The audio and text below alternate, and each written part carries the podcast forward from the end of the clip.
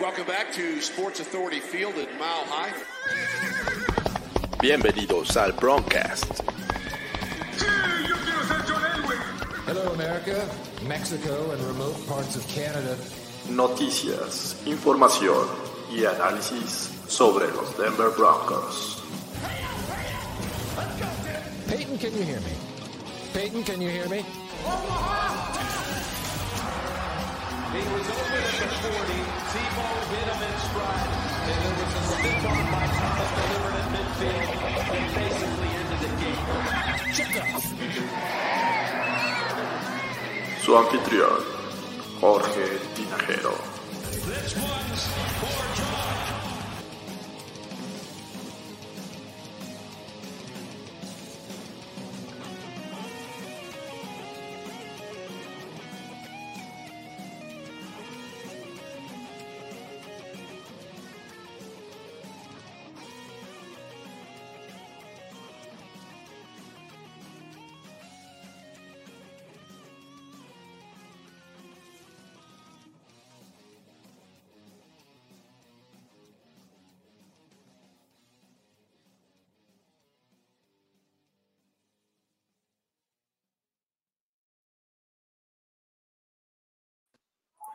Hola, ¿qué tal amigos? Bienvenidos una vez más al Broncast totalmente en vivo. Hoy que es 27 de junio del 2020 y con todo y encierro, aquí seguimos este, para platicar de los Denver Broncos y me acompañan como es una costumbre, Fernando Pacheco, ¿cómo estás? Todo bien, George, todo en orden. Todo en orden. Y, también este, José Andrés de Cesarte, que estaba a punto de irse al IR, pero está aquí este, listo para platicar de los Broncos. De acuerdo, con las muelas operadas, pero aquí estamos. Aquí no me rajo como Fer Pacheco, que, que nada No más no se compromete, compromete. no. Aquí estoy, caray, aquí estoy. Hablemos de los Denver Broncos, caray. Tu- Tuvimos que confirmar hasta hoy porque Fernando Pacheco no se comprometía a participar al Broncast eh, de, de esta edición, pero bueno, finalmente estamos los tres, eh, después de como dos semanas, ¿no? Que, que estuvimos aquí listos para hablar de los Broncos. De acuerdo.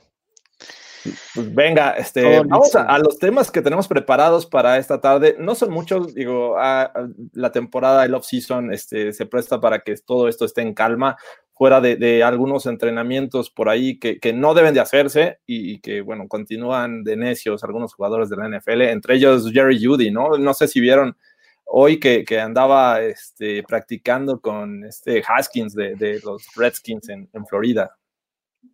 Pues sí, le, le va a pasar lo mismo que, que a todos estos que están dando positivos, como Malcolm Brogdon, y, y ya hablaremos de quién más. ¿Y, ¿Y de quién más? Precisamente empezamos con el señor Karim Jackson, que estuvo ahí muy activo en cuanto a las manifestaciones allá en Estados Unidos con el Black Lives Matter, eh, en el cual resulta que dio positivo en, en cuestiones de, COVID. eh, y ya lo hablamos la, las- la ocasión pasada, ¿qué tanto podría afectar estas manifestaciones en la que muchos de los jugadores de los Broncos estuvieron ahí muy, muy, muy activos en, este, en esta cuestión? Sí, de acuerdo. Mira, es un tema que obviamente todos eh, entendemos eh, la seriedad que merece. Sin embargo, pues están exponiendo muchísimo y el- la temporada está a la vuelta de la esquina. Ellos tienen que estar muy bien físicamente, ¿no? El enfermarse por una irresponsabilidad, porque hay que decirlo, es una irresponsabilidad, más allá de que estés protestando por una causa eh, correcta. eh, tienes que cuidarte porque además tienes eh, este, esta responsabilidad, tienes un contrato, lo que quieras, igual me pueden tachar de insensible, pero creo que aquí los jugadores tienen que, tienen una gran voz los jugadores, ellos no necesitan ir a la calle, ellos pueden hacer muchos cambios desde, desde, desde donde están, así lo considero yo, digo, igual y me, me van a decir que soy un insensible y que cómo se me ocurre, pero yo creo que, o sea, Lebron está en su sillón y, y está, y está realmente, realmente haciendo una gran influencia en este tipo de movimientos. Yo creo que hay que tener esa responsabilidad para saber desde dónde podemos influenciar eh, correctamente, ¿no? Mira, sí, ti- tienes razón, pero yo creo que el hecho de que los jugadores, sobre todo Von Miller, que fue el que convocó todo este, este asunto, ¿no? Le da un plus al equipo, le da un plus a su liderazgo, que lo platicábamos también en algún momento, que al parecer eh, muchos dudan de que lo tenga, ese, ese liderazgo. Entonces, bueno, creo que llamar este, la voz o al- alzar la voz de esa manera, creo que le cae bien a la liga, a los equipos, por supuesto, pero sabíamos que, que esto podía pasar, ¿no? Que iban a venir los contagios, ya empezaron a, a salir, eh, por ahí se dice que no solamente, o que ya, puede, ya es probable que haya un, eh, un, un jugador por equipo contagiado, ¿no? Entonces vamos sí, a digo, ver. Von Miller ya eh, fue de los primeros en, en, la NFL en salir contagiados. Él, él ya no tenía mucho que, que, perder en teoría, porque, bueno, según los estudios y lo que se ha reportado hasta el momento, cuando adquieres esta enfermedad, eh, en, en, teoría te vuelves ya inmune. Entonces, bueno, Von Miller ya no tenía mucho que perder, y este, pero todos el resto de los jugadores sí. Y bueno, Karim Jackson de alguna manera eh, salió contagiado son jugadores de alto nivel que están, que tienen un, este, ¿cómo se llama? Uh, protección de alguna manera por el, el ejercicio que hacen, ¿no? Pero sí, creo pero... que no te vuelves inmune, porque Pablo Dybala le dio como tres veces. El jugador de la Juventus y tuvo como tres veces COVID. Entonces, al principio se creía que te volvías inmune, pero parece que no. Digo, yo no, no soy experto en el tema, pero sí, es una claro. enfermedad en la cual hemos ido conociendo eh, conforme va avanzando el tema. La verdad es que cada vez hay algo nuevo que dices, ah, caray, también. Pues mira, aquí y aquí lo preocupante es, este, deja tú los que empiezan a salir contagiados por las manifestaciones, los jugadores que siguen entrenando, como ya lo había mencionado George, ¿no? Está Jerry Judy está con, con, Dwayne Haskins, por ahí en la semana tuvimos a, a Tom Brady con, con Rob Gronkowski entrenando de Tampa Bay, este, y, y, Russell Wilson con DK Metcalf, o sea, siguen existiendo estos tipos de workouts eh, entre jugadores que, que, probablemente no es lo más sano, por más de que guarden su distancia o, o que no tengan contacto uno con el otro, pues sabemos que, que el sudor y todo ese tipo de, de, de, actitudes o de factores pueden, pueden afectar a los jugadores. Entonces esperamos que, que ninguno de, de estos superatletas, porque sea quien sea, llámese el nombre que sea, siempre es bueno tenerlos en el campo de juego, entonces este, que no pase a mayores y que sigan eh, la temporada como va. De acuerdo, y es que hoy no están aislados, porque por ejemplo algunos eh, deportes que se están reactivando tienen un protocolo de aislamiento donde la, los jugadores no pueden ver a sus familias, no pueden ver a nadie, no pueden salir ni al o sea, entonces eh, están controlando ese ecosistema. La famosa burbuja, ¿no? Exactamente. Y ahorita que todavía ellos no tienen esta parte, este protocolo, pues es una total irresponsabilidad que se estén juntando para, porque por ejemplo, toda en la misma pandemia, ¿cuántos jugadores no tienen a sus trainers entrando, saliendo? Eh, yo vi por ahí a Rudy Gobert, Juju Smith Schuster, eh, N cantidad de jugadores de, NBA, NFL, que, que, pues yo me pongo a pensar, qué tan controlado, qué tan cuidadosos, qué tantas precauciones su staff de, entrenamiento o, la gente que están entrando y saliendo a su casa realmente tiene, ¿no? Pues Rudy fue el primero en dar eh, COVID. ¿no? Sí, y recientemente eh, escuchamos ciertos comentarios de, de allá de, de, las autoridades eh, sanitarias de Estados Unidos. Eh, creo que Fauci fue el que hizo una declaración ahí con CNN en la que decía que era, bueno, si no se tomaban las precauciones correctas, iba a estar en riesgo la temporada 2020 de la NFL. Obviamente, mucha gente em empezó a entrar en pánico y creer que realmente la NFL está en riesgo. Y bueno, eh, es obvio que sí, porque eh, la incertidumbre creo que es lo que domina en esta, en esta época, en esta, en esta nueva normalidad. Eh, pero digo, ¿Ustedes cómo consideran que pueda llevarse a cabo? No es lo mismo eh, una NBA que son rosters mucho más pequeños, una MLB que también manejan rosters este, mucho más eh, pequeños que una NFL, que estamos hablando de 53 jugadores y, e incluso están pidiendo más para, para el practice squad por alguna eventualidad, ¿no? ¿Ustedes qué piensan eh, en cuestiones de si la NFL está en riesgo o va a encontrar la forma de, realmente hacer ese, ese, tipo de burbuja que mencionaba Andrés? Yo creo que está en mucho riesgo, ¿no? Ya lo dijiste, son demasiados jugadores, es bien complicado y con que uno se salga de, de, esta burbuja, con que algo no, o sea, es cada vez más difícil con, controlarlo conforme, eh, conforme, mientras más gente sea, ¿no? Ahora, ya lo estamos viendo en, en, otras ligas, específicamente en el fútbol, en España, Inglaterra, en, en, países realmente que la pasaron muy mal, ¿no? Con respecto al COVID y mucho mejor, mucho peor que, bueno, ya no sé, ya no me atrevo a decir mucho peor porque Estados Unidos está rompiendo récords día a día en contagios, ¿no?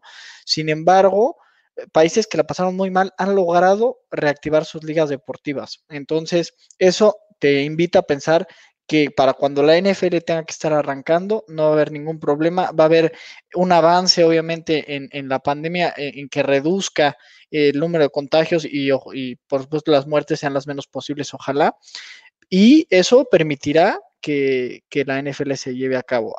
Es un, ese es el panorama que esperamos, pero todo puede suceder. Hoy en Estados Unidos pareciera que no se está pudiendo controlar también. ¿eh? Pues hay, hay, hay, mucha incertidumbre, eh, incluso, eh, como bien lo menciona Andrés, o sea, ya, ya hay ligas eh, en, en, otras partes del mundo, en Estados Unidos no, y una de ellas, por ejemplo, que, que tiene muchos problemas para iniciar es el béisbol, ¿no?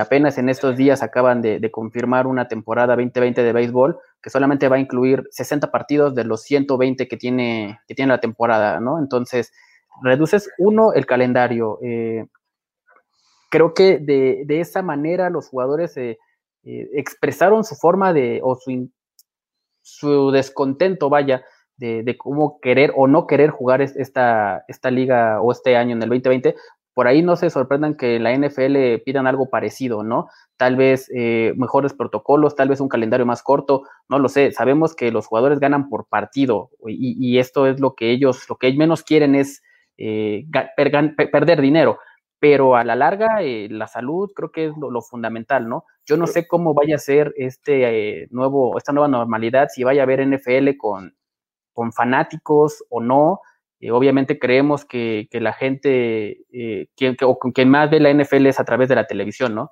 Entonces, por ahí creo que es la, la mayor este, ventaja que tiene este, este deporte, ¿no? Que la, los fans realmente lo disfrutamos, creo, me incluyo, creo que lo disfruto más en la tele a veces que, que, que en, en, en, el mismo estadio.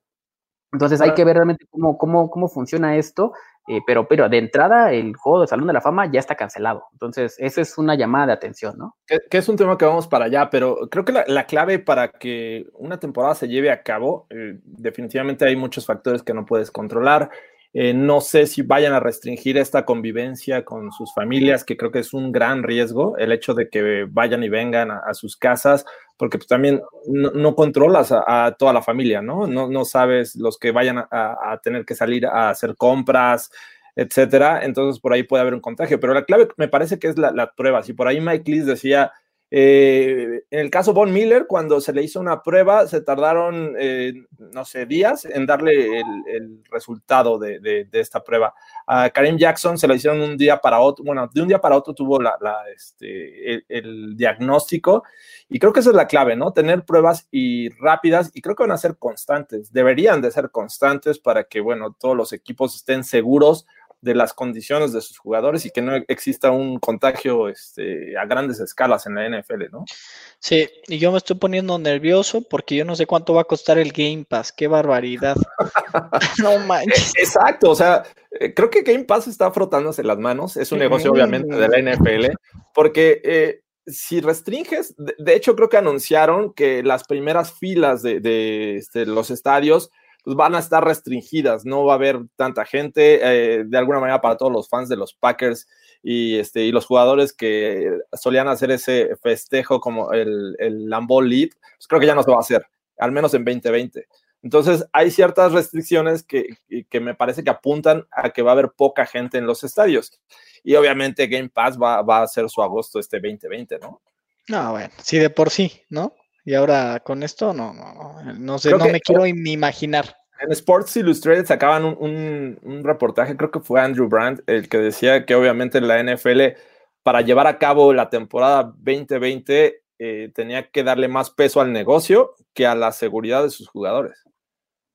Sí, y debe Totalmente. ser, o sea, debe ser, porque al final cuántos patrocinadores, cuánto dinero no se está perdiendo en cuanto a nombre del estadio, en cuanto a la, lo, la mercancía que se ve en el estadio, la chela, el, el, hot dog, lo que tú quieras, o sea, todo, todo eso se va a perder. Y, y, eso yo creo que lo que más le va a pegar a los equipos. Y ahora las apuestas en, en Denver, ¿no? Que, que, ya tienen ahí este contrato con. con ¿Quién, quién con, fue? Con Fanduel. Fan y mira, yo no creo que vaya a pasar lo que en la NBA va a pasar con este regreso de que algún algún eh, alguno pues salga y diga, ¿sabes qué? Por el movimiento que estamos viviendo, o alguno otro que diga, oye, yo mi familia, y jugadores que se bajen del barco, el que diga, ¿sabes qué? Yo tengo un hijo, como el caso de, ay, no me acuerdo qué jugador tiene un hijo con Avery Bradley, tiene un hijo con problemas respiratorios, hijo, ¿sabes qué? Yo juego básquetbol para mi familia, entonces me, me abajo del barco, yo no voy a jugar ahorita. O el tema Kyrie Irving y todo este tema, eh, o sea, no sé si, si yo más, más hacia el tema de la pandemia, pues igual hay jugadores que dicen, ¿sabes qué? No voy a ganar, y jugadores me estoy refiriendo a los que pueden hacer eso, que son los que tienen dinero, ¿no? Claro. Porque el que gana sus, sus, pa- pa Sus sus 600 mil. sí, pues, Ahora, no lo va a poder hacer. Y ahora ah, estamos hablando de los jugadores, pero también pónganse a pensar ya en el staff de coacheo, no me digan que, que el coach de los, de los Chiefs es una, una persona en riesgo, ¿no? Este Andy Reid, No obeso, este, de edad avanzada, Bill Belichick, o sea, ya los coaches son de edad avanzada, entonces eh, creo que ahí también puede haber un tema un poco complicado. Nosotros pensamos en los jugadores, pero el staff de coacheo también, Big- simplemente Big Fangio tiene 60, más de 60 años. Entonces, imagínate lo enfermo, creo que, creo que podría llegar este, eh, muy, muy grave y, y que no se le desea absolutamente a nadie, ¿no? Entonces, creo que en eso nos debemos pensar.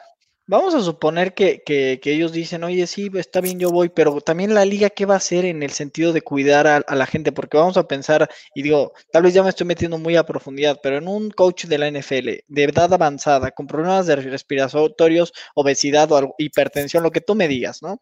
Que, que seguramente Andy Reid tiene todas las anteriores, ¿no?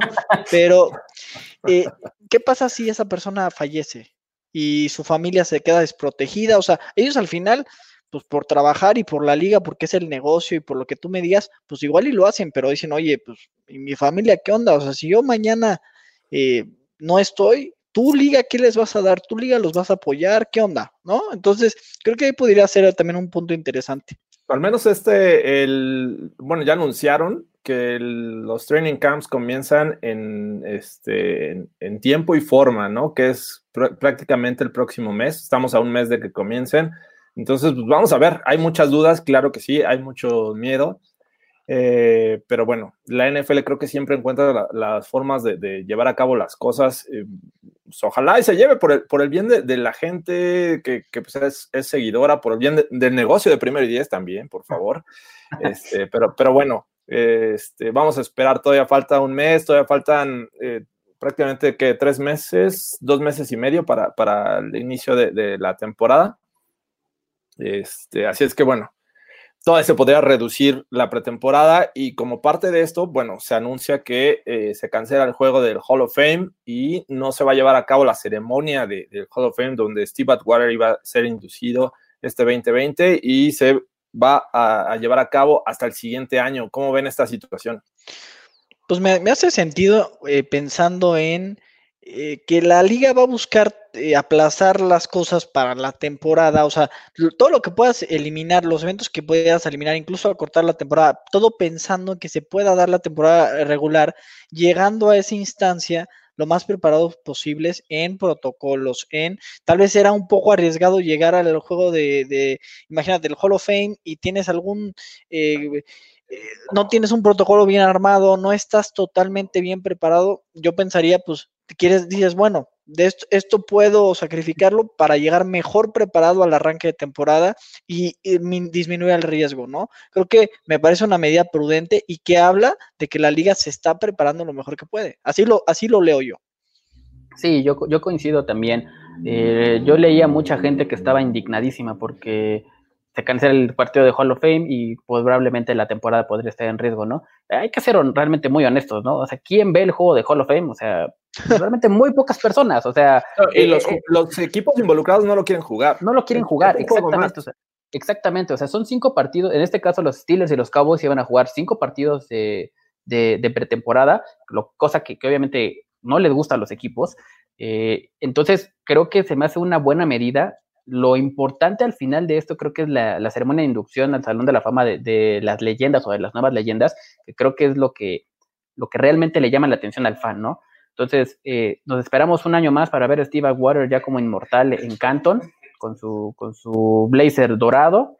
Pero bueno, creo que es la mejor medida y ni modo, este, hay que esperar realmente lo- los protocolos que se tienen que armar para que la temporada sea como tiene que ser, ¿no? Digo, eh, regularmente esto es, eh, es, es, un escenario para aquellos jugadores que realmente fueron de, impacto en la NFL, que llegan después de cinco años eh, a la primera votación, están ahí este, considerados para el Hall of Fame. Era el caso de Troy Polamalu, ¿no? Que, este, fue un gran jugador de los Steelers. Eh, nadie tiene dudas de que era calibre eh, Hall of Fame, pero el siguiente año va a tener que compartir un escenario con Peyton Manning. Pobre de él, ¿no? Todos los reflectores se le van a Peyton Manning, naturalmente. Pues sí, ni modo, digo, creo que ahí, y ahí lo, lo mencionabas tú, eh, Fernando, pues la salud es lo más importante. Siempre la NFL va a decir, bueno, necesito ver la manera de que el negocio suceda. Entonces ahí tengo que cuidar la salud, ¿no? Entonces, es unas por otras ahí. Yo creo que yo no pondría tan en riesgo la NFL aún o la temporada, porque, a ver, ellos, si, si fueran bruscos, al contrario, el juego estaría en, en, en pie dirían, ah, vámonos por el juego y ahí vendrían los accidentes. Entonces yo creo que es más bien tomar ciertas acciones, insisto, para que la eh, temporada suceda. Claro, ahora eh, vamos a tener dos broncos en, el 2021 o Peyton Manning va a entrar como Colt. Eh, eh, la verdad es que eh, creo que a, mí no me afecta que entre como Colt, pero bueno, obviamente mucha gente de los Broncos va a estar ahí presente. Manning me parece que sigue viviendo en Denver, o sea, está muy arraigado la cultura bronco, ha estado ahí apoyando a Drew Locke y dándole ciertos consejos. Digo, al final de cuentas, creo que, no sé, a mí, a mí no me afectaría que entrara como Colt. Tampoco. No, tampoco, a mí tampoco, la verdad, pero sería, se, digo, seguramente, obviamente, iba a hablar muy bien de la organización como, como tiene que ser, como, como todo lo que le brindó y como el caballero que es Peyton Manning, pero creo que sería lo lógico que entrara con el jersey de Indianapolis. Perfecto. Y bueno, ya, ya este, después de esta noticia del Hall of Fame y que mucha gente se estresó por, porque esto es un posible indicativo de que la temporada no se va a llevar a cabo, tranquilos, vamos a esperar, la NFL está trabajando en ello y no lleva trabajando dos, tres días, ¿no? Lleva trabajando desde hace mucho tiempo este, este plan para llevarse a cabo la, la temporada eh, 2020. Eh, vamos a otro tema. Eh, ESPN sacó un, un este, un, vamos a llamarle una evaluación de los mejores equipos de la pasada década. Y se los voy a decir en este momento. El número 5 fueron los Ravens de 2019, es decir, lo que acabamos de ver el año pasado, que ni siquiera fueron campeones del Super Bowl. No, no, ni llegaron al Super Bowl, o sea, olvídate que no, ni a la final, ni a la final de, de conferencia. conferencia. ¿no? Eh, exacto. El número 4, los Seahawks de 2012, este equipo que también eh, no pudo llegar eh, al Super Bowl, pero lo considera ESPN como uno de los eh, mejores equipos de la década pasada. En tercer lugar, los Seahawks de 2015. O sea, ya llevamos en los tres, eh, en tres lugares a los Seahawks. Y 2015, no sé, digo, finalmente ni siquiera tampoco llegaron al Super Bowl, ¿no? Pero bueno, eh, en 2000, el segundo lugar, perdón, los Pats de 2010. Este equipo eh, lo consideran ahí en segun, el segundo mejor de la década.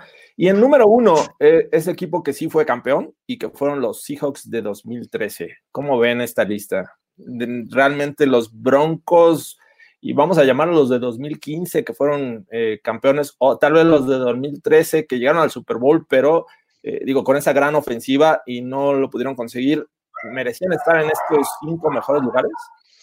Sí, yo, yo sí pondría a cualquiera de los dos equipos, a cualquiera de los dos equipos por encima de los Ravens del año pasado, porque a ver, la temporada regular de los Ravens del año pasado fue fantástica. He visto temporadas regulares de mejor nivel que tal vez no, que, no trascienden y ya eh, eso las desinfla eh, totalmente. La ofensiva de los Broncos de, del 2013, o sea, cacheteaba, cacheteaba lo que hicieron los Ravens en ofensiva y en defensiva el año pasado, eh, para mi gusto eh, Peyton Manning, porque se rompen récords, porque se rompen muchísimos récords, o sea, se rompen récords como unidad ofensiva. Peyton Manning rompe el récord en yardas, en touchdowns, en O'Shawn Moreno corre para mil yardas y atrapa para otras 500. Wes Welker de Marius Thomas y Eric Decker, los tres creo que con nueve touchdowns y todos tres arriba de 1300 yardas, o sea, no, no, no tengo así de, así de, bueno, aquí las tengo, aquí tengo las estadísticas para decírtelas si, si las quisieras. O sea, al, menos, al, menos, mejor que los Ravens de 2019, sí, ¿no? A ver, no sé cuántos receptores claro. de mil yardas tuvieron los Ravens del 2019, aparte de Mark Andrews. No, fueron, fueron, una máquina por tierra, hay que decirlo. O sea, no, no, creo, sí. que, creo, que, creo que ni Mark Andrews llegó a las, a las mil yardas, ¿no? Creo que se quedó en 800. No estoy seguro, la verdad, pero lo que sí te puedo decir es que la unidad ofensiva de los Broncos o sea, fue devastadora, devastadora. No ha habido ofensiva igual y perdieron el Super Bowl contra una de las mejores defensivas que yo he visto en mi vida, si no es que la mejor que yo he visto, y una top 5 de la historia tal vez, ¿no? Sí, no sé ustedes qué opinen. O sea, no, no, es como, no, a mí sí me parece una blasfemia poner a la, a la de los, a, a esos eh, Ravens. De los Seahawks pudieras argumentar por las unidades defensivas que han tenido, eh, pero igual, yo creo que podríamos encontrar eh, tanto a los Broncos de 2013 y 15 en esa lista, alguno de los dos, si no es que los dos, sacar a los Ravens definitivamente, y hasta algún otro equipo podría haber entrado. ¿Los eh, Pats o sea, del 2010? No, no, los del 2010, ah, los del 2010. No, pierden... no, era, no era para que estuvieran los Pats del 2010 en esta lista definitivamente, a mi consideración. O sea, creo que. De la eh, temporada 2010-2011 que pierden el Super Bowl en. No, con... O sea, 2010 es la temporada en que los Steelers llegan contra los Packers al Super Bowl. O sea, Exactamente. Sí. La del siguiente, los del siguiente año son los que son demoledores, pero no, esos no. No, yo creo que eh, no se le hace justicia a los Broncos. Eh, yo creo que aquí hay dos factores. En 2012 eh, perdemos. Uno, yo creo que el no considerar a los Broncos del 2013 es porque la defensiva de ese equipo, de, de, ese año, era relativamente mala. O sea, los Broncos anotaban arriba de 40 puntos por partido, pero les metían treinta y tantos. O sea, sí. eso es una realidad. El, el Romo Manning eh, fue de 51, 48, algo sí, así. Sí, o sea, fue, fue una lluvia de puntos. Eso no quiere, eso no quita que, que, que, estadísticamente e históricamente la defensiva, la ofensiva de los Broncos de 2013 es la mejor de la historia en la NFL. Eso no se lo va a quitar absolutamente nadie. Y creo que es un gran logro y creo que eh, no lo vamos a poder ver eh, en mucho tiempo. Ojalá y así sea, que no lo podamos ver en mucho tiempo. Tiró siete touchdowns la semana uno Peyton Manning. Contra en contra de los Ravens, en contra de los Ravens. O sea, era, era una máquina ver a, a Julius Thomas, ver a Demarius Thomas en su prime, eh, ver a Eric Decker y Wes los Welker. Cuatro, los cuatro. Sí, claro, o sea, era, era una lluvia de puntos fantasy, de puntos, este, eh, de touchdowns impresionante. Y fue sí. la mejor temporada y la única temporada decente de No Sean Moreno. O sea, ya también es decir. Sí, sí, como pero, no. pero sí creo, pero sí creo que, lo, que, los, que los Broncos de, del 2013 tenían una defensa pues que dejaba mucho que desear. Ahora, si nos vamos a la del 2015, pues creo que es completamente lo opuesto, ¿no? Tienes una defensa top 10, top 5 eh, de, si tú quieres, de la historia, para no entrar en detalles, eh, quien la quiera colocar donde quiera, eh, está perfecto. Yo, yo iría top 7, ponle ponle top 7, vamos a bajarlo en top 10, top 10 de, de, de, de la historia. No, no, no, digo, hay, hay, gente que la pone que es de las mejores, yo en lo personal no. Qué pero bueno. cambias, Fernando, por no, favor. No, no, no, me comprometo a decir que la defensiva de los Broncos es top 10 de la historia, más no top 5. Ok, ok, ok. Venga, venga. Pero eh, vemos, vamos a ver el lado ofensivo de esos Broncos 2015, o sea, Peyton Manning llegó en estaba en las últimas de su en carrera. Muletas, ¿no? qué cosas. Exactamente, sí. entonces, tal vez, eh, tal vez eso es lo que.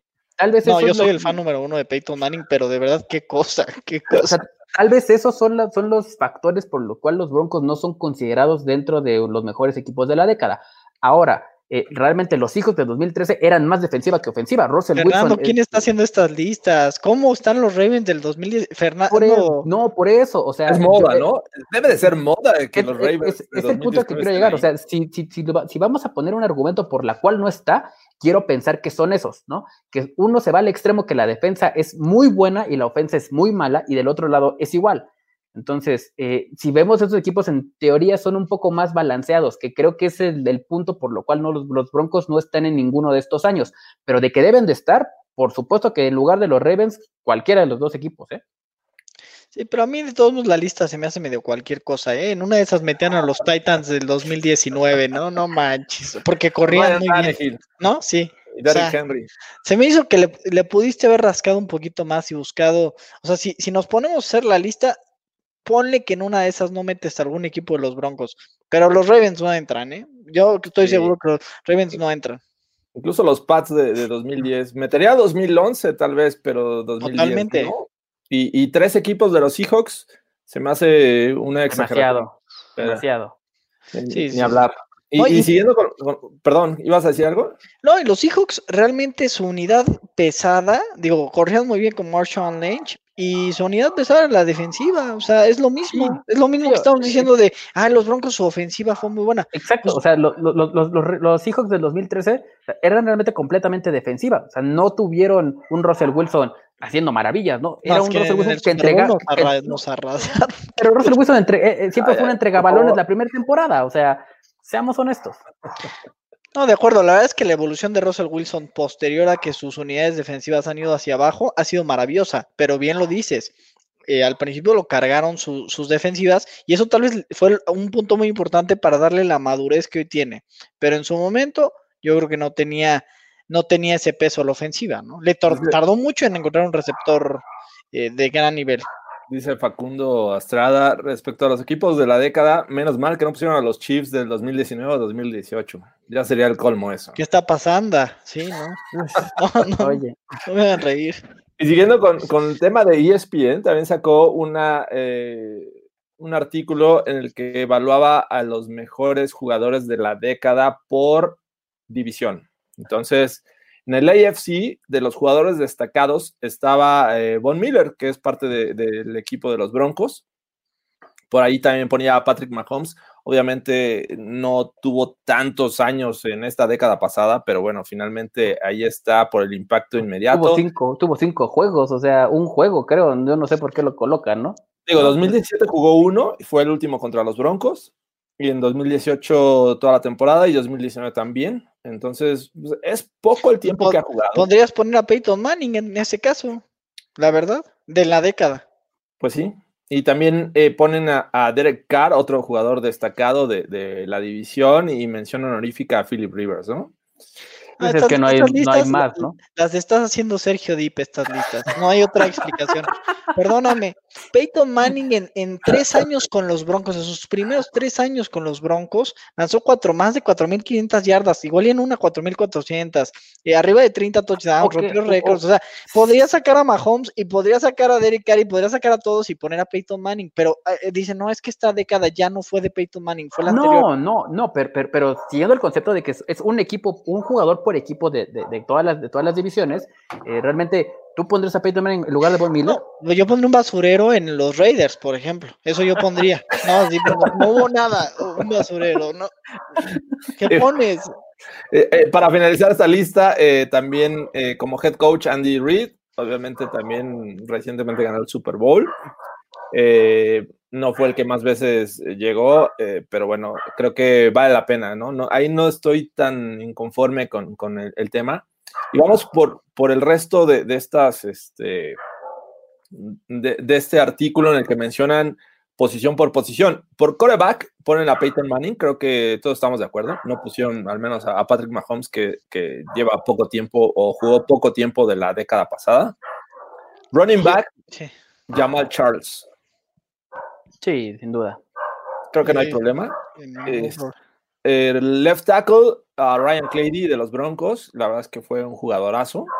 Lamentablemente las lesiones al final de su carrera lo, lo afectaron, pero pues era, eh, por ahí leía, no sé eh, si tienen acceso a The Athletic, la historia de cómo Peyton Manning eh, toma la decisión para jugar con los Broncos cuando es agente libre, es, es bastante buena y ahí mencionaba que una de las razones era Ryan Clady, o sea, ese gran jugador que realmente no jugó mucho ya cuando llegó Peyton Manning a los Broncos, ¿no? No, sí. por, por, por, el mismo tema de las lesiones, precisamente. Oye, Fer, qué lata da tu perro, qué bárbaro, ¿no? Fíjense, no, fíjense que aquí, aquí hay un, hay un este, hay un, ¿Un fenómeno perro? muy extraño. No, es la hora, la hora del perro. Ladra uno, empiezan a ladrar todos. Pero se cuenta, ladran, ladran como 10 minutos. Perdón, no te quiero hacer reír, amigo.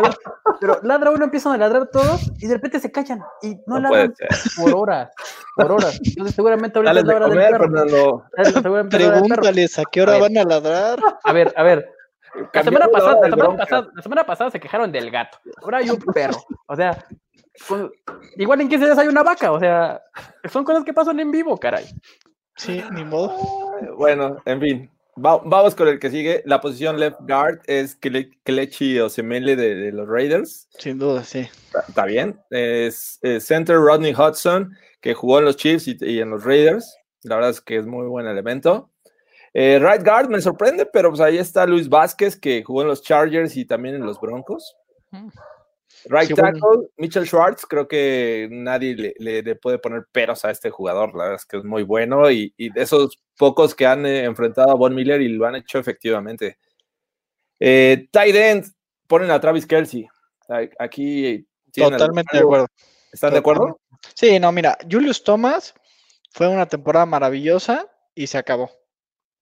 Eh, Sí, Travis. Kelsey, Travis Kelsey ha sido muy consistente. Es una posición de muchísimas lesiones, muchísimas lesiones. Y la durabilidad que ha tenido Travis Kelsey y la ah, sumado a la consistencia, eh, me parece súper eh, re- recalcable. Su hater número uno, que creo que ya no es hater, Ulises Arada, no me podría refutar eso. Yo, yo, yo, yo sí eh, pongo ahí mi, mi asterisco. Yo pondría a, a Rob Gronkowski en lugar de Travis Kelsey. Robert Gronkowski, pero estamos hablando del AFC West. Sí, no, no, Fernando, del AFC West, perdónenme, perdónenme. cosa. Perdónenme, perdónenme, me, quedé, que era el equipo de la, del AFC, perdónenme, Si quieres perdónenme. ponemos, si quieres ponemos a, a- tú dime, tú dime, a quien quieran, a quien quieran, no importa. Sigan, sigan, James. sigan, sigan con su bronca, yo LeBron. los sigo aquí de lejos, ¿eh? De, Ponemos de a LeBron. end ponemos a LeBron en lugar de Travis Kelsey. Perdón, tú perdón, dinos, perdón, tú perdón. dinos. De, Me quedé que era con el AFC. Wide receiver tenemos dos representantes, que es de Marius Thomas y Emmanuel Sanders, y ponen un tercero que es Keenan Allen. Creo que está bastante bien, ¿no? En, en ese Sí. aspecto. Sí, me gusta. Vamos al lado defensivo. Defensive end, Melvin Ingram de los Chargers. Es buen jugador. Eh, tienen a, a defensive tackle a, a un par eh, de rivales que es Corey Liggett eh, de los Chargers y Chris Jones. Creo que bastante buenos este par. Y el otro defensive end es Khalil Mack. Mm, Tuvo sus 3, 4 años con los Raiders y este, la verdad es que lo hizo de, de buena manera. Ya se fue, Linebackers. ya se fue ver. Ah, mira. Sí, Eh, ponen eh, como linebacker a Von Miller, a Justin Houston, que también fue una máquina con los Chiefs, y Derek Johnson, que también creo que fue importante con este, este equipo de Kansas City. Y cornerbacks, el par de, de Broncos, que, que creo que nadie va a poner peros, porque es Chris Ah. Harris Jr. y Aquip Talib. ni un pero. Y Ah, safeties, Eric Berry, jugadorazo también de los Chiefs, y Eric Weddle de, de los Chargers. Sí, y la verdad es que esos safeties maravillosos, y eso que nosotros tuvimos una gran dupla de safeties en DJ Ward 2015. era muy bueno, pero bueno. Y Daniel Stewart fue un gran año nada más. Pero por ahí, ahí en la, en la línea, siento que por ahí, digo, Melvin Ingram, la verdad es que sí, sí dio ese salto, que sus primeras temporadas no, no estaba al nivel, ¿no? Sí dio ese salto. Pero por ahí, no sé, digo, igual ya es un poco de corazón que ahí hubieran metido a Derek Wolf en algún lado. Pero no, estoy, estoy hablando con el corazón. Nos pregunta Franco Márquez que si Fernando Pacheco vive en un zoológico o qué está pasando. No, realmente eh, es muy extraño que aquí es muy callado, y, pero pasó el gato la vez pasada y ahorita pues, les tocó la hora del perro. Es, Ah, es- sí. Este, este Fernando está más insoportable que de Andre Hopkins con el tema salarial. O sea, ya ahorita se para, se va, regresa, ya. Es el Malcolm Jenkins de, de- de este podcast. Sí, exactamente. Eh, bueno, y ya para finalizar la lista, los equipos especiales mencionan a Nile Davis de los Chiefs eh, como regresador de, de kickoff. Para patadas de despeje, eh, Tyreek Hill. Sí, claro. Eh, ¿A quién Sebastián puesto tú, perdón? ¿A Trindon Holiday o qué? Trendon Hol- tuvo sus momentos, pero fue muy poco, ¿no? Sí, muy poquito.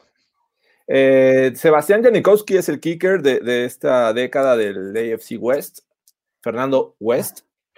Gracias. Y eh, Ponter, Dustin Colquitt de los Chiefs, que por ahí también los Broncos tuvieron al hermano, pero pues no fue, este, no, no ganó un lugar en esta lista.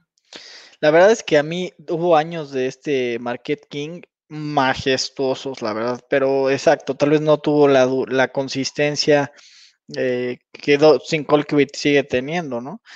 Eh, la verdad es que es un, es un gran pateador de despeje. Bien, entonces, ¿algún Bronco que pudo haber estado en esta lista? Pues yo creo que tal vez por ahí yo hubiera metido en lugar de Janikowski, yo creo que pesa más la edad y la, la longevidad que tuvo en los Raiders, pero por Matt ahí yo creo que, que Matt Prater hizo Nah. un gran trabajo con los Broncos. Un este, año, Fernando, No, por ¿cuál favor. un año? Matt, Matt Prater salió de los Broncos por su indisciplina.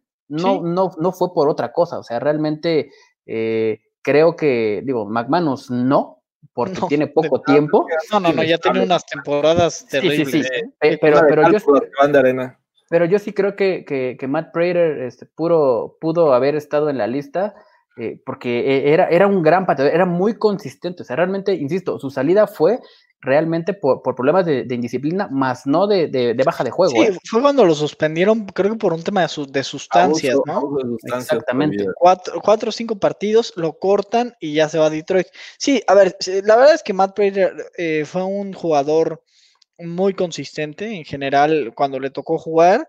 Lamentablemente eh, vino este tema y se tuvo que ir, ¿no? Los pateadores lamentablemente te lesionas, eh, tienes una bajita de juego y pum, te vas como, como lo- sacan la basura aquí en tu casa, eh, así. Entonces, no, la verdad, entonces por eso llegó McManus. Pero la verdad es que Janikowski sí fue un, digo, ¿en qué ronda seleccionaron a Janikowski? ¿Alguien me puede recordar? Sí, primera. o sea, en primera, Primera pero, ronda, ¿no? Sí, pero, no, pero digo, barbaridad eso. porque, porque Al Davis estaba deschavetado, ¿no?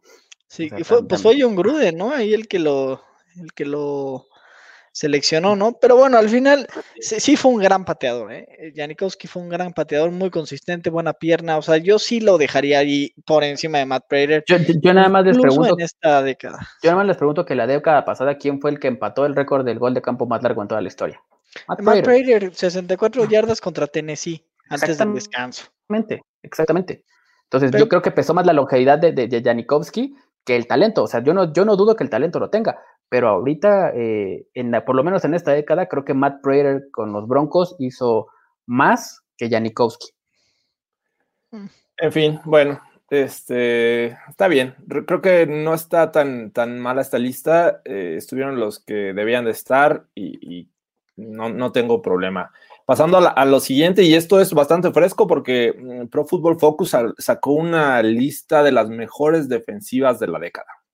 Eh, no sé si a ustedes les causó sorpresa, a mí sí, en lo personal creo que eh, no esperaba verlos en primer lugar, pero mencionan a, los Broncos de 2015 en esta lista.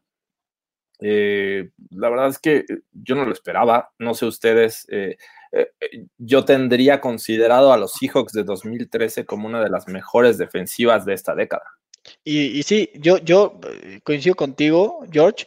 A mí los Seahawks del 2013 se me hacen una las mejores defensivas de la historia, sinceramente. Lo que tenía la defensiva del 2015, que creo que fue muy, muy marcado, fue un pass rush agresivísimo, ¿no? Como le gusta a Wade Phillips, así vámonos todos y marcamos zero zone, así. eh, la verdad es que e- eso tenía eh, esa defensiva que, cargaba un, mucho zero blitz y así, y jugaban mano a mano, y eso lo hacía muy vistosa. Y en el Super Bowl, por ejemplo, el Super Bowl fue una masacre. ¿Qué cosa? Fue una masacre, o sea, no en el marcador como fue una masacre del 2013, pero fue una masacre que, que de verdad Cam, Cam que había tenido una grandísima temporada, los Panthers que perdieron un partido, no, no- a pesar de que la ofensiva de los Broncos no hizo nada, en ningún momento del Super Bowl yo pensé, este partido está, está en la tablita, este, ahorita nos empatan. No, no había manera, o sea, de verdad. eh, eh, Y el hecho de, de enfrentarte a la mejor ofensiva de la historia y, y hacerla ver como de las peores, ¿no? Exacto, exacto. Yo creo que, yo creo que es el- el- lo principal de los Seahawks. Eh, además, creo que si continúas con la lista, George, o sea, los Broncos es la número uno Ujú. Los Bears del 2018 son la número 2. Nah. Los Jaguars del 2017 es la número 3 y los Seahawks del cuarto. 2013 es la número 4. O sea, realmente se me hace muy eh, exagerado. Yo no dudo que la defensa de los Bears del 2018 haya sido una Fue máquina. extraordinaria. Lo era, lo era. Igual que la de los Jaguars del 2017. O sea, realmente eh, por un Blake Bortles no estaban en el Super Bowl estos, este, es- estos Jaguars. O sea, eran una máquina completamente. Pero lo que mencionas es muy cierto. O sea, el hecho de que a la mejor, a la mejor ofensiva de la historia los hijos los, haya- los hayan hecho ver como cualquier cosa, o sea, creo que, que sí hay que, hay que tener una, una, una dimensión y creo que sí, los hijos del 2013 son mucho mejores en lo personal, a pesar de que yo no tolero a Richard Sherman y esa Legion of Boom para mí era, ah, no, no, no, no podía con ellos. Hay que reconocer que es un gran equipo y que es mucho mejor equipo que los Broncos de- del 2015. ¿eh? No, sí, de acuerdo. O sea, te, te pones a pensar en Michael Bennett, te pones a pensar en Bobby Wagner, KJ Wright, Malcolm Smith, este, por ahí atrás, Cam a Richard Sherman, Chancellor, a Sherman nadie le Chancellor, lanzaba para acabar. Chancellor, este, Chancellor se metía en la caja y despedazaba. Eh, Earl Thomas era un super apoyo para El lado. que se fue a los Pats. Eh, Brandon. Browner, Brandon, Brandon Brown- Browner, Ahí estaba- andaba, ¿no? estuvo por ahí Kerry, ah, no, eh, ahí en ese momento estaba Brandon Browner, este, posteriormente todavía estuvo Kerry Williams, estuvo, eh, o sea, siempre estuvieron un buen corner 2, pero a Richard Sherman nadie le lanzaba, así de Oye, fácil. es- estaba este, la, la que fue la primera selección de ese año, no recuerdo este, ¿cómo se llamaba? Eh, era, un, no, era un pass rusher, este, que terminó en los Raiders también después. Cliff este, no. No, Sí, no, no, este, sí, ¿no? eh, eh, Él, él era uno, no, fue otro, Bruce Smith, era este, no, ah, no, Bruce este, Irving, ¿no? Bruce Bruce Irving. Irving. O sea, Bruce Irving era un jugador totalmente eh, X, eh, que, que después en los Raiders, pero los hijos funcionaba bastante bien. O sea, fue un jugador que, que fue de impacto en los hijos de 2013. O sea, que, le dio, que le dio pauta que tuviera un contrato mucho más grande en otro, en otro lado. Pero ese equipo como tal era Él tan lesionó a Tony compacto, Romo. eh, era un equipo tan compacto y tan este que funcionaba tan bien junto que era una máquina. O sea, la verdad es que por más bronco que sea hasta la sangre naranja, si tú quieres, creo que esos hijos sean superiores a los broncos de En, 2015. en 2013 los Seahawks en los playoffs eh, dejaron fuera a los Saints. Mm, eh, creo que, déjenles confirmo, fueron 15 puntos los que recibieron de, de los Saints. Después fueron a enfrentar a los Niners de, de Kaepernick en aquel entonces, ¿no? Y les anotaron 17 puntos. Y en el Super Bowl solo recibieron 8. Sea, fueron una máquina. Y yo no, yo no digo que los Broncos hayan sido malos, ¿no? O sea, creo que los pondría en segundo No, por lugar supuesto que no. los pondría en segundo lugar de esta lista.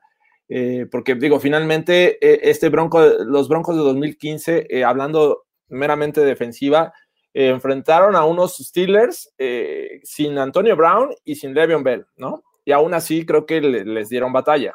Sí, y fue una jugada defensiva la que nos sacó a flote. Sí, exacto. Y bueno, después fueron contra los Pats y, este, y al final ya estaban empatando, si no es por ese, esa conversión que, que logran evitar lo- los Broncos. Y al Super Bowl, pues obviamente van contra el MVP en ese momento que era Cam Newton y lo destrozan. Pero creo que, eh, digo, siendo sinceros, quitándonos el, el naranja, eh, los Seahawks deberían estar en el tope de esta lista. Claro, o sea, yo, yo- yo creo que aquí lo principal es que si nos ponemos a ver en esa defensa del 2015 de los Broncos, eh, el next man up era, era el pan de cada día. O sea, ¿cuántos juegos de Marcus Ware estuvo fuera de eso, de esa defensa del 2015? O sea, realmente de Marcus Ware fue muy intermitente. Eh, entonces, eh, creo que es, es- ese aspecto, el hecho de que, eh, ¿qué dice por ahí fue el fanatismo. O sea, que, creo, creo que los, lo- los, Broncos como tal del 2015 batallaron demasiado para sacar esos juegos. Incluso recuerdo mucho eh, un juego que en el que se definió la, la división y el primer lugar de la, de la, conferencia contra los Bengals. O sea, que realmente fue un fumble de que era el quarterback suplente, no recuerdo quién era, fue recuperó de Marcus Ware. O sea, el equipo siempre sufrió demasiado, a pesar de que la defensa siempre lo mantuvo dentro de los partidos, siempre sufrió demasiado. Entonces creo que eh, por esa razón también eh, los pondría abajo de los Seahawks, porque los Seahawks siempre fueron completamente dominantes y nunca estuvieron, eh, o, o, los juegos que estaban abajo. AJ sabía, McCarron. ¿no? AJ McCarron, exactamente. Este, los, los, los Seahawks siempre tenías la confianza de que, de que iban a, a- a dar, a dar más y que iban a sacar el juego. Es- ese es el, el sentimiento que te sacaban sus hijos. Y los Broncos, la verdad, te sacaban del sentido de, oye, ahora hay que depender de esto, ¿no? Ahora, ¿qué va a pasar? Y Pero es que también tenían una mucho mejor unidad ofensiva. O sea, ya el hecho de tener a Marshawn Lynch, el hecho de tener a un Russell Wilson que la verdad eh, tuvo dos primeras temporadas muy buenas. O sea, lo decíamos, no, es, no era una gran madurez, pero había un mejor, había me- mejores cosas. En ese sentido, bueno, nosotros teníamos a Peyton Manning, pero eh, por ejemplo, la línea ofensiva fue un poco intermitente ese año. Eh, del otro lado, eh, una defensiva terrible, terrible, terrible en el 2013. Ah, no, perdón, ya me estoy cambiando de ideas yo solito. No, perdón. Caray, Eh, Andrés. Está- nosotros tenemos al Peyton Manning eh, ya destrozado. tuvimos o sea, al Rob Gronkowski con Fernando. y Perdón, yo ya me, me- me iba a otra idea to- totalmente diferente. No, perdón, la, de, la defensiva de los Broncos era muy buena, pero la ofensiva de los Broncos era pésima, pésima, porque la verdad Peyton Manning muy disminuido, el juego por tierra no era tan consistente, era CJ Anderson que, que al final cerró muy bien, desde el partido de los Patriots en adelante, fue muy bueno lo que dejó CJ. En el, en el Super Bowl, Peyton Manning no jugó muy bien, tuvo por ahí un error en la intercepción que le, que creo quién fue Connie Ely o no me acuerdo ni quién Sí, le. sí, era, era novato en ese entonces, ¿no? Entonces, Sí, y fue un desastre también él, pero al final, eh, lo que, lo que en el Super Bowl, algo que sí resalto es que la, la ofensiva era un desastre y nunca estuvo en riesgo el partido para mí, ¿eh? Nunca estuvo en riesgo el partido. O sea, de verdad decías, "Mm, tranquilos, ahorita llega Von Miller por un lado, de Marcus Ware por el otro y lo destrozan a este. Y en esa defensiva Derek Wolf era fundamental para mi gusto. Malik o sea, Jackson. Malik Jackson también.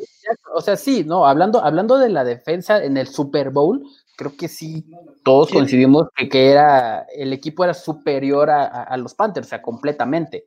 Pero eh, lo mismo pasó con los hijos de 2013 con los Broncos, ¿no? O sea, desde el, desde el juego, desde el primer minuto que vuelan, que vuelan el centro a Peyton Manning, dice, esto se puede complicar, ¿no? Esto se Pero puede complicar porque esta defensa siento- es, es demasiado, es demasiado agresiva. Y así fue.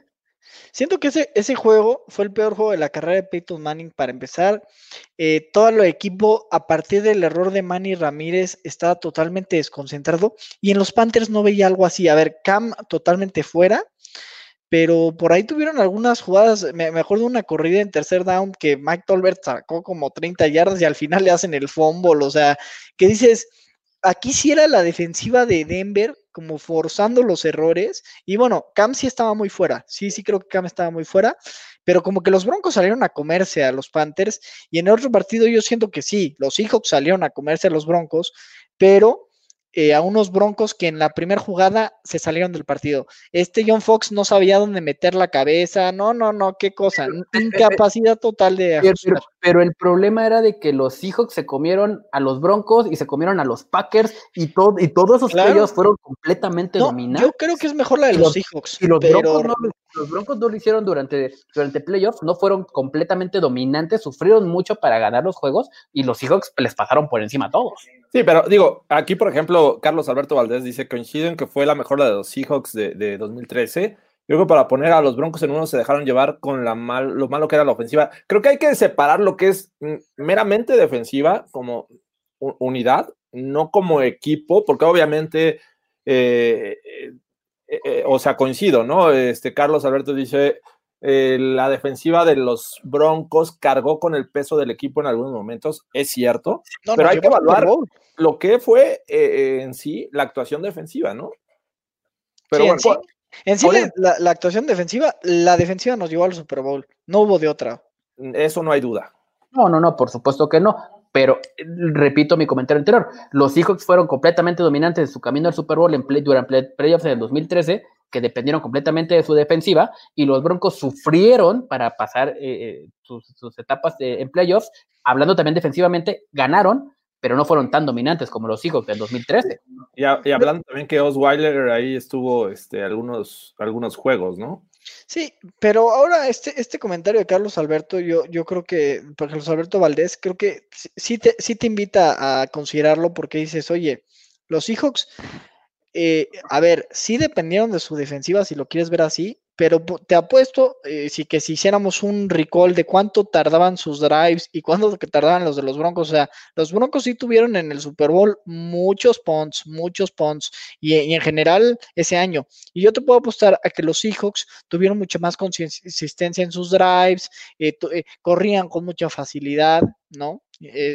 O sea, este comentario se me hace muy atinado de, de Carlos Alberto, aunque yo coincido que a mí me parece mejor la de los Seahawks. Pero por lo menos ahí dices, bueno, me hace más sentido que, que esta lista esté tan alocada. Ahora, poner a los hijos en quinto es una locura. La hizo Sergio Dip también, aunque es de Pro Football Focus. Esta lista. Nos ponen una, una pregunta Facundo Estrada y ya para darle velocidad a esto y terminar con el tema. eh, ¿Cuál prefieren, No Flight Zone o Legion of Boom? No, Yo- pues de, yo- de preferir, Como unidad. Yo creo que comunidad, yo creo que comunidad era mejor la no fly zone, para mí. Para mí, por los corners. O sea, tienes a Chris Harris y tienes a, a, a Kip Talib. no había safety help. O y atrás tenías a a Brandon, pero tenía, se, se complementaba con lo, con lo versátil que era TJ Ward. Del otro lado, eh, de los Seahawks, por ejemplo, para mí era, era Champ Chancellor y este. Y Rick- Chancellor. Lo dijiste Richard. Perdón, Cam Chancellor y Richard Sherman. Cam o sea, para mí era, era este, eso era los, la, la Legion of Boom. O sea, no era tan mala, pero creo que la, que, creo que la unidad de, de secundaria de los Broncos era mejor de la de 2015. Y eran estilos diferentes o, o estrategias diferentes, ¿no? no el Legion of Boom eh, estaba basada en el cover 3, algo similar a lo que vimos con los Niners de, de 2019. Eh, no tenían tanta necesidad de, de, este, coberturas hombre a hombre que creo que los Broncos sí aplicaban en, en su momento.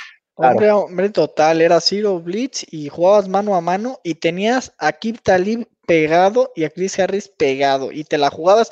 Si uno de los dos eh, se perdía en la cobertura era touchdown. En muchos, le encanta eso hacer a este Wade Phillips y luego le sale medio mal, pero la verdad es que eso, eso de la defensiva que tú bien mencionas, Fernando, jugaban mano a mano. Y, y como bien dice eh, Jorge, eh, el, el- los Seahawks están en un cover 3 donde aparecía este Earl Thomas eh, invariablemente y Cam Chancellor se metía a la, a, la, a la caja y se podía echar un poco para atrás y era extraordinario tacleador y extraordinario en juego aéreo también.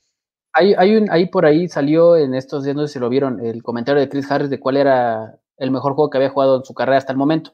Menciona, exactamente, menciona el juego de campeonato con los Pats del 2015 y hace mención a la jugada que para mí es la mejor jugada de, de Chris Harris en, en- en lo que lleva de, de su trayectoria, es esa cuarta oportunidad donde tiene a, a, Edelman. a- a Julian Edelman en un pase como screen.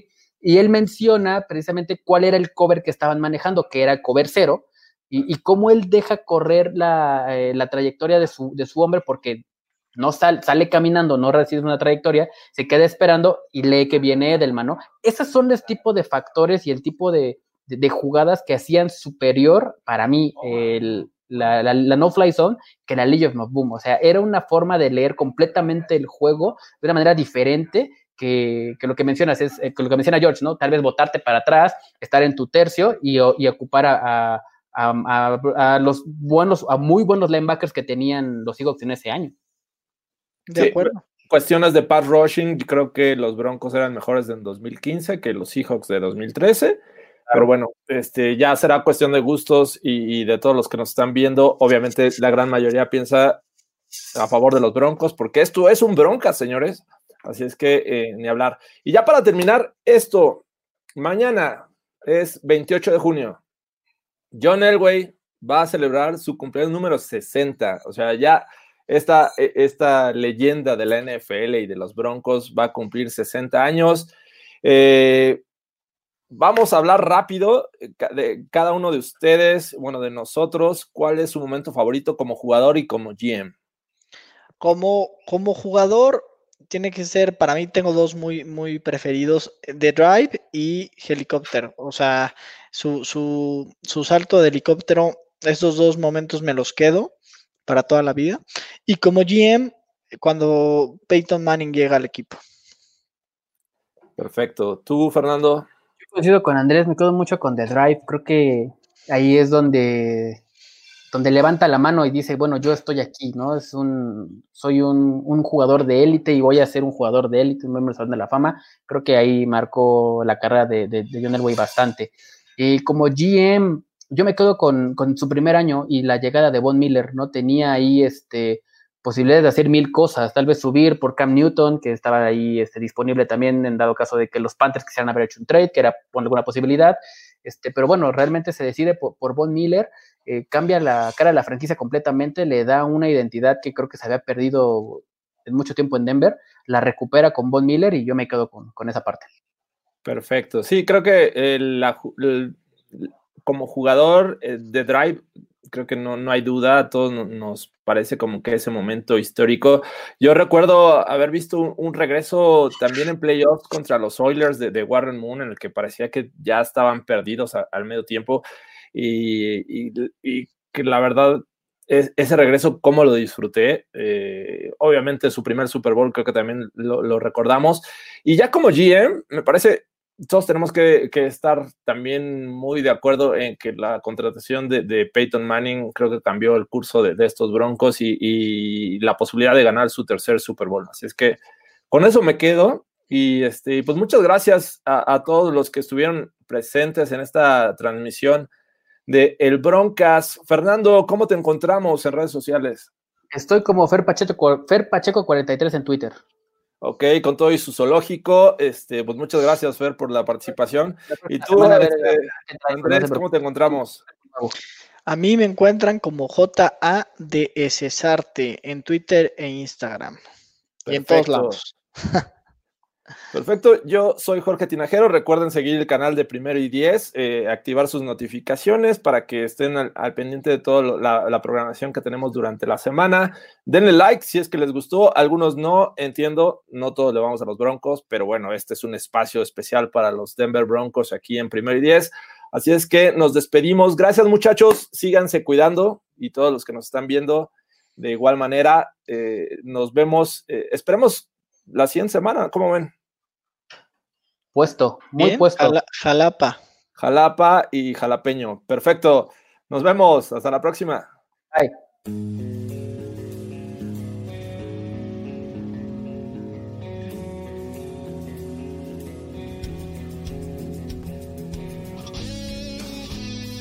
Esto fue el Broadcast.